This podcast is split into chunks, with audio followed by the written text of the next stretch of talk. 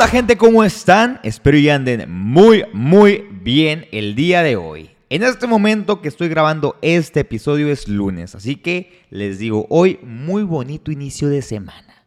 Si lo están escuchando en viernes, pues muy bonito fin de semana. Si es en miércoles, pues muy bonito ombligo de semana.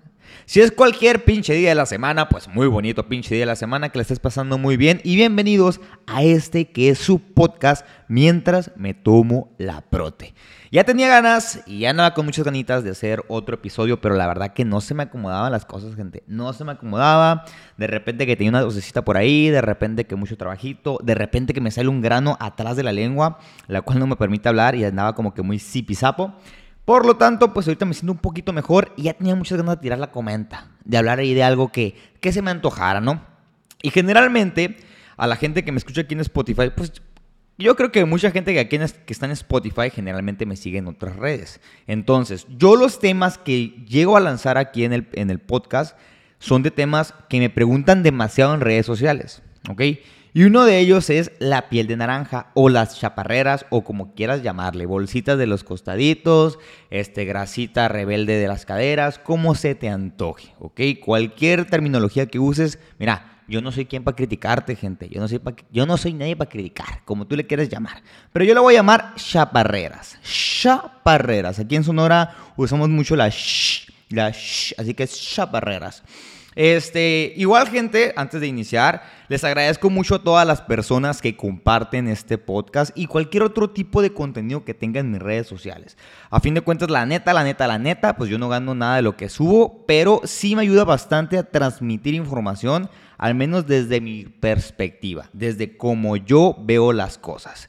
Y saluditos a toda la gente que está actualmente activa en este momento en el live porque yo grabo un live mientras grabo los episodios. Así que en Instagram, muchas gracias a la raza que está aquí al pendiente. Ahorita somos 50 personas, excelente. 50 personas que me acompañan un lunes por la mañana, qué chingón.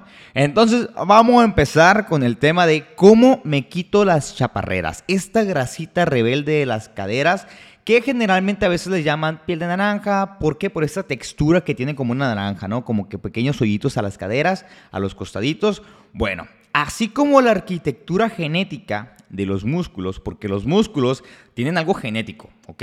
El largo de un músculo no lo va a determinar ningún ejercicio, lo determina cuestiones genéticas, así como también la estructura de los huesos. Los huesos tampoco lo determina ningún ejercicio, eso va de fábrica, va desde la raíz, desde que nacemos. Eh, pues todo esto afecta a la estructura del aspecto de las caderas, pero también afecta lo que es el almacenamiento de la grasa. El almacenamiento de la grasa, dependiendo cómo lo vamos almacenando, almacenando en nuestro cuerpo, va determinado principalmente por factores genéticos.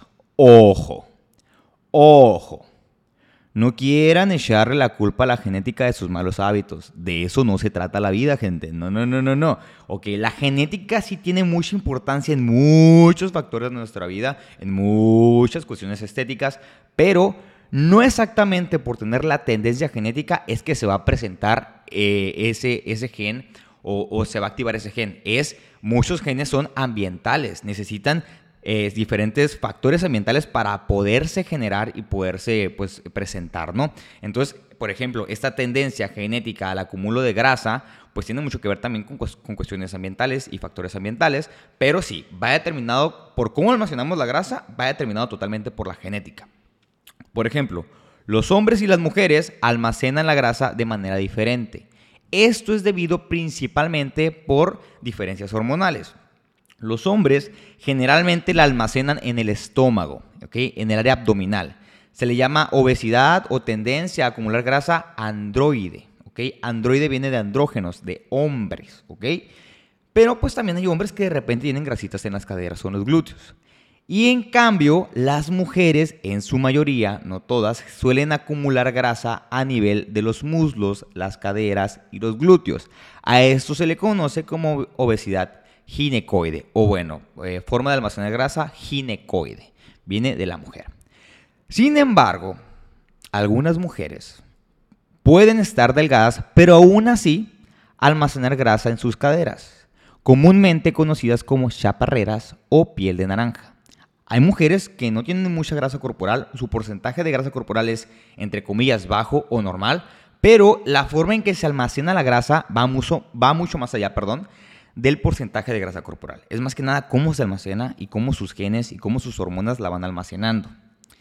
¿Ok? ¿Cómo vamos a empezar? ¿Cómo podemos empezar o cómo nos podemos dar una idea de, qué onda con la grasa? Bueno, el porcentaje de grasa total eh, de una mujer generalmente, o bueno, en general, vamos a hablar en general, un porcentaje de grasa total corporal dicta en gran medida la cantidad de grasa que almacena las áreas problemáticas en español. Algunas mujeres pueden tener, por ejemplo, un 30% de grasa corporal, ¿ok? Y verse fenomenales, verse estéticas. Puedes verlas por las calles y decir, mira nada más, mira nada más esa cinturilla, mira nada más eso, esos pantalones como le caen de apretado a esa chica. Bueno, eso es más que nada debido a que tiene una forma genética de almacenar grasa muy armoniosamente, con un 30% de grasa corporal, que es, entre comillas, relativamente alto. Y hay mujeres que tienen un 15% de grasa corporal, entre comillas, saludable o normal, y tener la grasa distribuida no de una forma muy armoniosa, no muy estética. A lo mejor va a los laditos de las caderas, a lo mejor se almacena bajito del glúteo, entonces no da un aspecto como que muy estético dentro de la visión de estética de cada quien, obviamente, eh, pero a, diferencia de una persona que tiene mucho porcentaje de, grasa corporal. Entonces, ¿qué quiere decir aquí? Que no es exactamente el porcentaje de grasa lo que va a determinar cómo nos vemos estéticamente o no.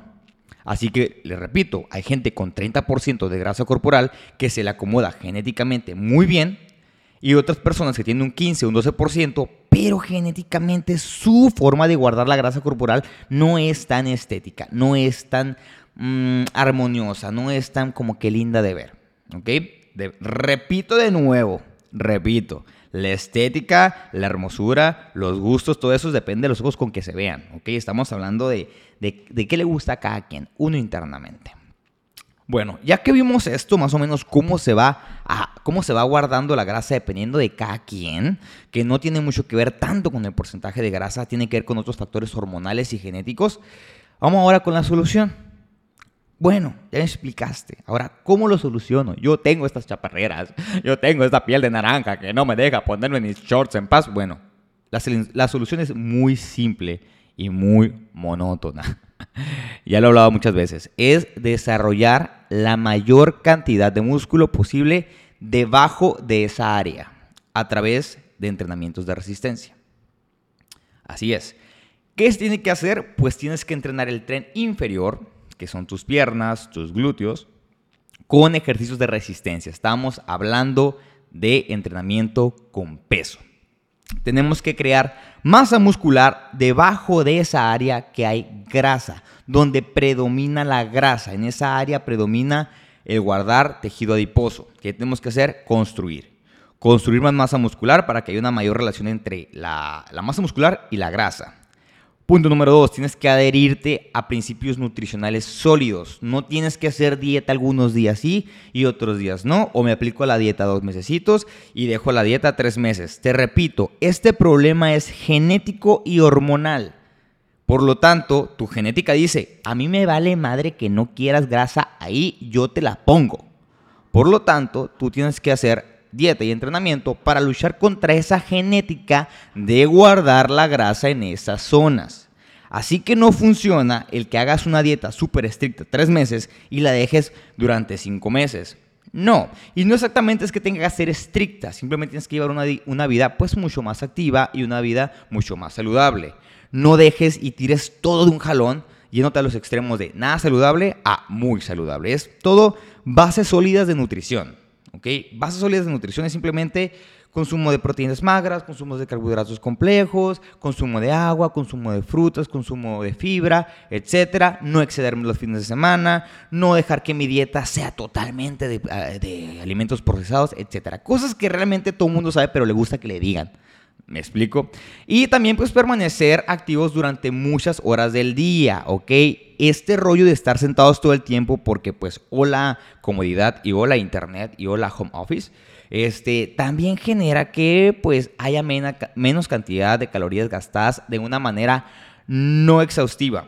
¿A qué voy? No solamente se queman calorías durante el entrenamiento, durante el día, mientras pensamos, caminamos, hacemos algún tipo de actividad diaria, se queman calorías, se usan calorías. Por lo tanto, al momento en el cual pues nuestra vida es más sedentaria, pues quemamos menos calorías y hay más probabilidad de que guardemos grasa. Te recuerdo, tú persona con chaparreras, tú guardas grasa en los muslos. Entonces estás tratando de que no se guarde tanta grasa en los músculos en los músculos, ¿eh? en los muslos, por lo tanto tratas de estar activo la mayor cantidad de tiempo posible.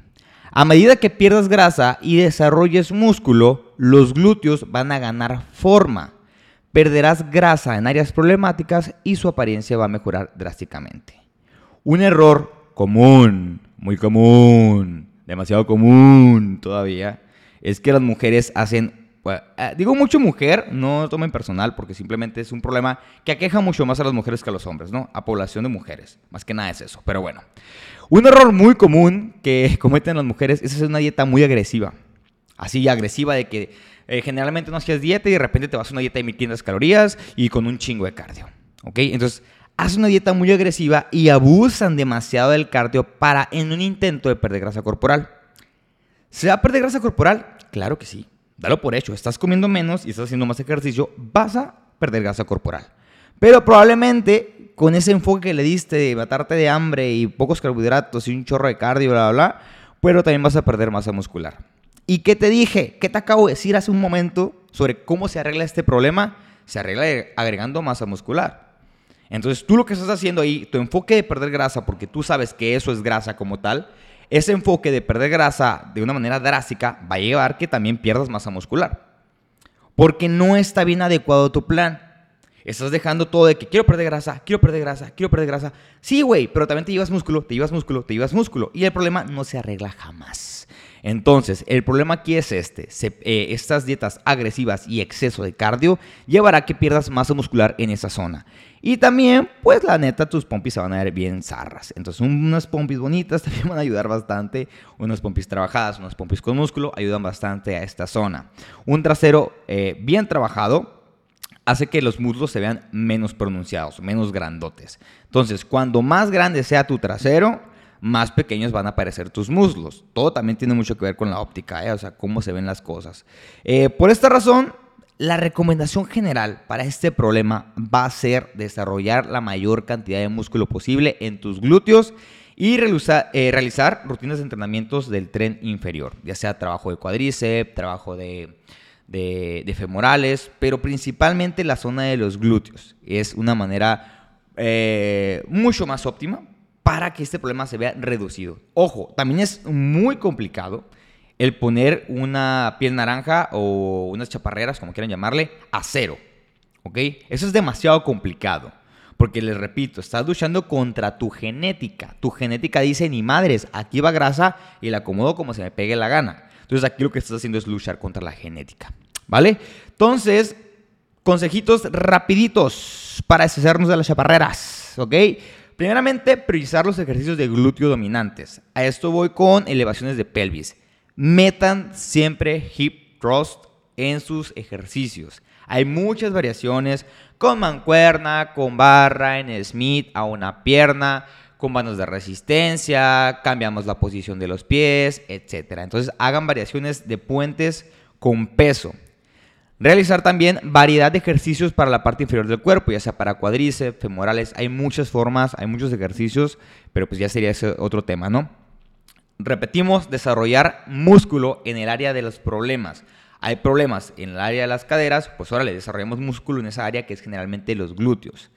Ejercitarte de manera constante, mantente más activo durante el día. No solamente dediques que el ejercicio solamente cuando estás en el gimnasio. No, tienes otras 22 horas del día en el cual tu cuerpo tiene que ser utilizado. Por lo tanto, sigue moviéndote, sigue activándote. No dejes todo para la hora del gimnasio. Créeme que con que vayas al gimnasio no te haces una persona activa. Es que haces durante todo el día. Que vayas dos horas al gimnasio y te muevas y estés otras 17 horas tirado y acostado comiendo papitas, créeme que no te haces una persona activa, ¿ok? Entonces, una persona activa es realmente que siempre se está moviendo, siempre está buscando qué hacer, etcétera, etcétera. Entonces, sé esa persona, ¿ok? Sé esa persona. Eh, no reemplaces el entrenamiento de fuerza con cardio. No se debe de reemplazar el entrenamiento de fuerza, el entrenamiento de de, pesas con cardio exagerado. Yo sé que tenemos esta idea de que el cardio es lo mejor para la grasa, pero no es así. Estamos buscando siempre, cuando perdemos grasa corporal, buscamos lo que es construcción de masa muscular, aunado a una dieta, sí, con déficit calórico, pero con alto contenido de proteínas y siempre con carbohidratos. No hay ningún problema, no hay por qué quitarlos. Entonces, realmente aquí lo importante es un plan muy bien estructurado para ti. Y por último, pero no menos importante, yo creo que es lo más importante, es tener mucha paciencia mucha paciencia, porque estamos hablando, y le repito, mira, ah, se me chocó la lengua de decírtelo, es contra la genética, ¿ok? Y nada, ningún producto, ninguna jeringa, nada va a ser algo rápido por ti. Te lo digo, no existe producto que diga en dos semanas te quito esto. No lo hay no existe. Entonces, es tener paciencia, ¿ok? Le repito, esto es de una vida, por eso se dice un estilo de vida, no es por mamar, no es por hashtag estilo de vida, no, es realmente es un estilo de vida. ¿Quieres mantener el cuerpo que tienes ahorita después de seis meses de hacer ejercicio? Bueno, pues tienes que seguir haciendo ejercicio, ¿ok? Si fuera así, entonces cualquier persona que esté súper, que tenga un súper cuerpazo, pues deja el gimnasio, porque ya obtuvo el super cuerpazo, entonces deja el gimnasio, deja la dieta, porque ya tiene el super cuerpazo. Ellos saben que para mantenerse así tienen que seguir haciendo lo que han estado haciendo. Entonces, si tu plan es voy ir al gimnasio seis meses y después lo voy a dejar ya que obtenga los objetivos, te chingaste porque vas a regresar al cuerpo que tenías antes de ir al gimnasio. No tiene sentido. Bueno, entonces espero y les haya servido este pequeño podcast. Ya llevamos un ratito hablando. Espero y, les haya entretenido, haya sido de utilidad, se hayan quitado algún tipo de duda que tengan. Eh, les agradezco bastante a todas las personas que comparten el podcast con cualquier persona, lo suben a Instagram a lo que sea. Yo de corazón, mira, se los agradezco. No gano nada, pero pues es un poquito de difusión para que la gente se interese un poquito de lo que hago, escuche más, más, más lo que tengo que decir, lo que hablo en mis podcasts y también se pase en mis redes sociales para que vean mi chamba. Entonces, se los agradezco, miren, de corazón. Este, estoy aquí en vivo. Eh, en Instagram y me pregunta aquí una persona, me dice, ¿Podría disminuir, refiriéndose a la, a la piel de naranja, podría disminuir con ejercicio? Pues yo lo acabo de decir, ¿no? O sea, sí, pero no es como que dejárselo solamente al ejercicio. Estamos hablando de un todo, estamos hablando de, de, de, una creación de masa muscular y, la, y el crear masa muscular conlleva a un plan muy específico, conlleva a un plan muy estructurado, este, muchos factores, hipertrofia, eh, dieta hiperproteica, puede ser eh, dieta de mantenimiento o puede ser hasta un, hasta un superávit calórico podría ser. Este, y obviamente, pues también eh, que te esfuerces en el entreno. Hay pocas personas realmente que se llegan a esforzar en el entrenamiento. Bueno, entonces ahora sí, gente, me despido. Este, que tengan una muy bonita tarde, noche, cuando sea que estén subiendo este podcast. Que les vaya muy bien. Hagan sentadillas, hagan puentes, hagan abductores y no estén sentados todo el día. Chao, chao.